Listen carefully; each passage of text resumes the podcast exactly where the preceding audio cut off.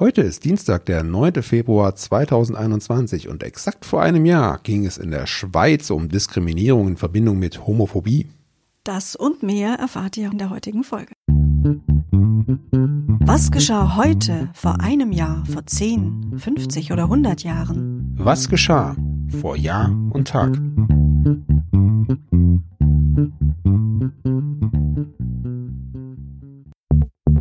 Vor einem Jahr.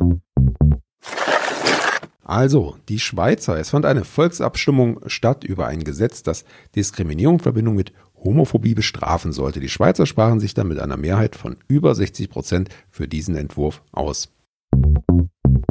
Am selben Tag in Los Angeles, vielmehr am Abend, fand die Verleihung der Oscar Awards statt.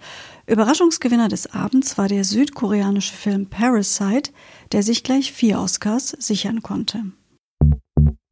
Vor zehn Jahren. Der 9. Februar 2011 ist auch der 30. Todestag von Bill Haley. Und jetzt ging seine Tochter Gina Haley das erste Mal mit ehemaligen Bandkollegen ihres Vaters auf Tournee. Ja, die US-Sängerin ist 35 Jahre alt und tritt nun eben mit Bill Haleys Newcomers auf. Dazu zählen Bill Haleys Gitarrist Bill Turner und der Stilgitarrist Pete Davenport.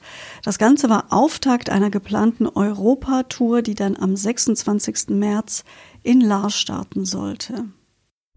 Vor 25 Jahren. Am 9. Februar 1996 explodierte in den Londoner Docklands eine Bombe, die zwei Menschen tötete. Damit erklärte die IRA den Waffenstillstand von 1994 nach 17 Monaten für offiziell beendet. Vor 50 Jahren auf einer Tagung in Brüssel beschloss der Ministerrat der Europäischen Wirtschaftsgemeinschaft bis 1980 stufenweise die Wirtschafts- und auch die Währungsunion zu realisieren. Ebenfalls am 9. Februar 1971 bei Eitrang im Allgäu entgleist ein Zug aufgrund überhöhter Geschwindigkeit.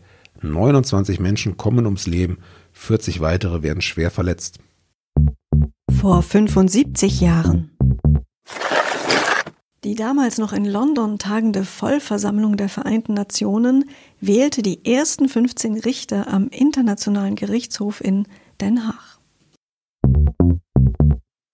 Und am gleichen Tag, dem 9. Februar 1946, verweigerte die gleiche Vollversammlung Spanien die Mitgliedschaft in der Weltorganisation. Grund dafür war die Diktatur von Franco. Vor 100 Jahren der Hunger war groß in Deutschland nach dem Ersten Weltkrieg. Auf Einladung der dänischen Sozialdemokraten trafen 500 Kinder aus Oberschlesien in Kopenhagen ein, um drei Monate lang in Arbeiterfamilien ausreichend mit Nahrung versorgt zu werden. Und wieder haben wir einen Tag für euch in die Vergangenheit geblickt. Wir hoffen, es hat euch gefallen, freuen uns über Abonnenten und wenn ihr auch morgen wieder einschaltet. Tschüss, sagen Anna und Sebastian. Der Podcast vor Jahr und Tag erscheint täglich neu. Produktion tonbildschau.de Dr. Anna Kugli und Sebastian Seibel GBR. Mit uns können Sie sich hören und sehen lassen.